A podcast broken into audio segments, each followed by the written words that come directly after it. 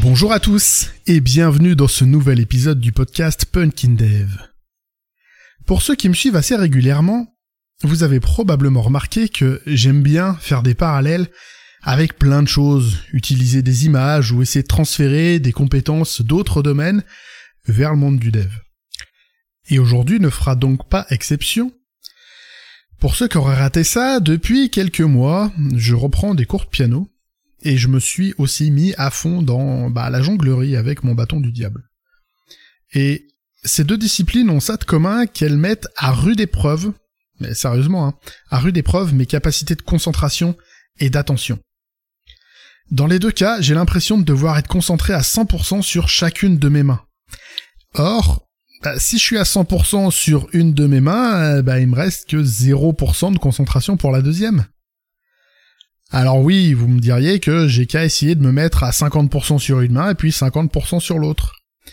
Bah, sauf que le fait de diviser l'attention, ça occasionne pas mal de pertes. Et en réalité, bah, si je coupe sur les deux mains, je vais avoir 35% sur une main, 35% sur l'autre. Et puis 30% qui reste, bah, je dirais que c'est la perte sèche de, qui émane de la division de mon attention. Bah ouais. Comme dans nos navigateurs web, qui sont multi-onglets, et eh ben le fait de pouvoir disposer de plusieurs processus indépendants, ça nécessite un processus de plus pour les chapeauter tous, je dirais.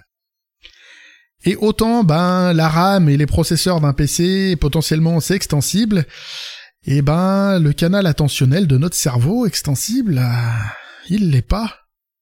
Et quand on code, c'est un peu la même chose.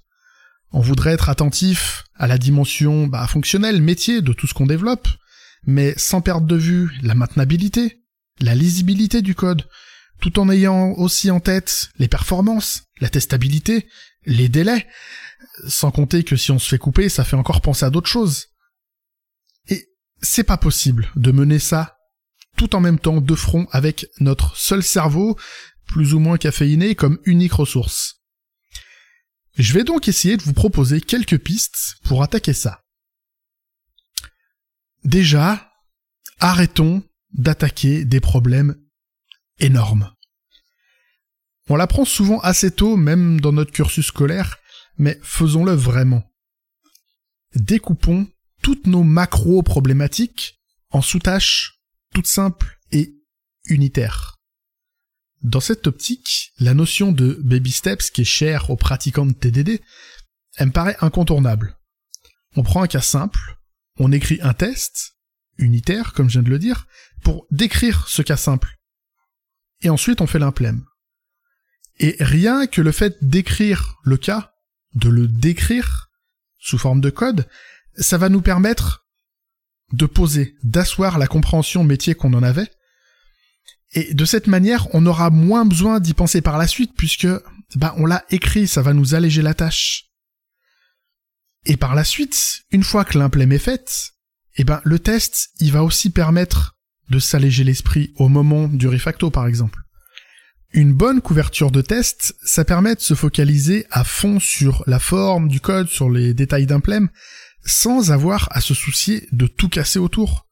On sait que les tests, y feront le taf.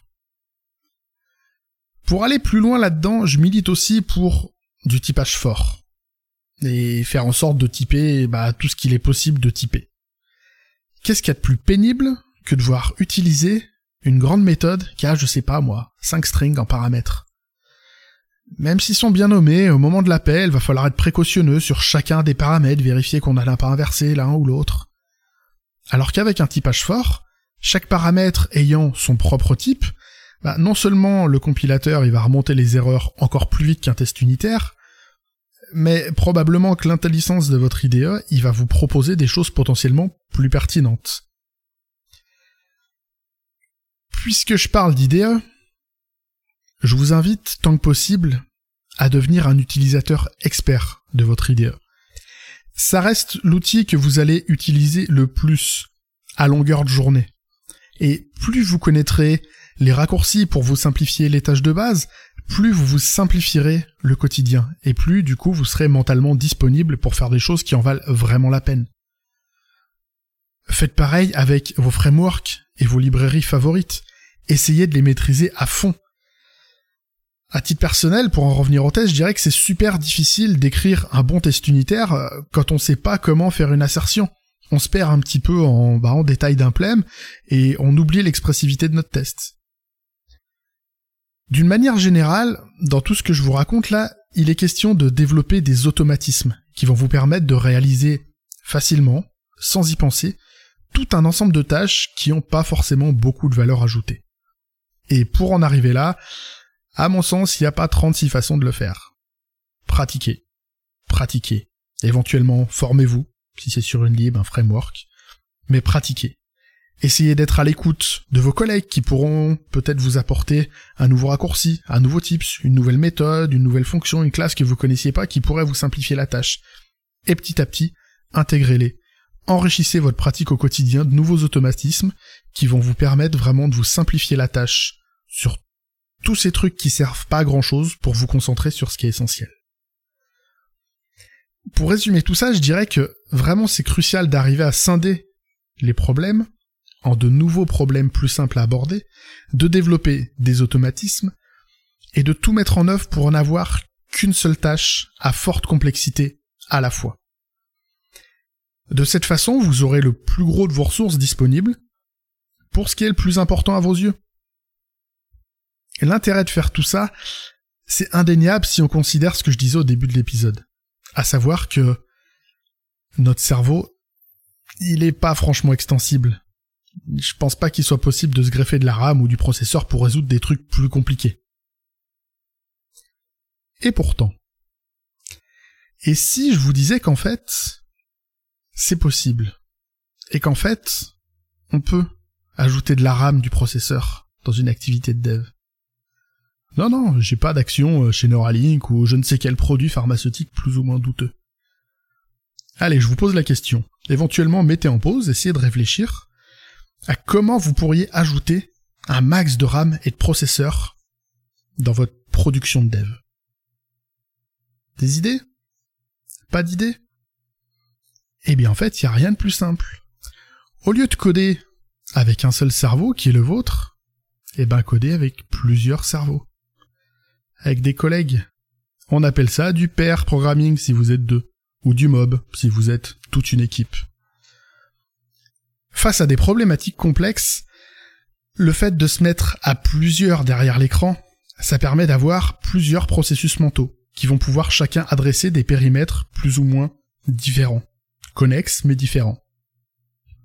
Là où certains seront plus au point sur des questions techniques pointues, d'autres auront une meilleure lecture fonctionnelle business, alors attention, je prône pas de faire du père du mob tout le temps, en permanence, à tout va.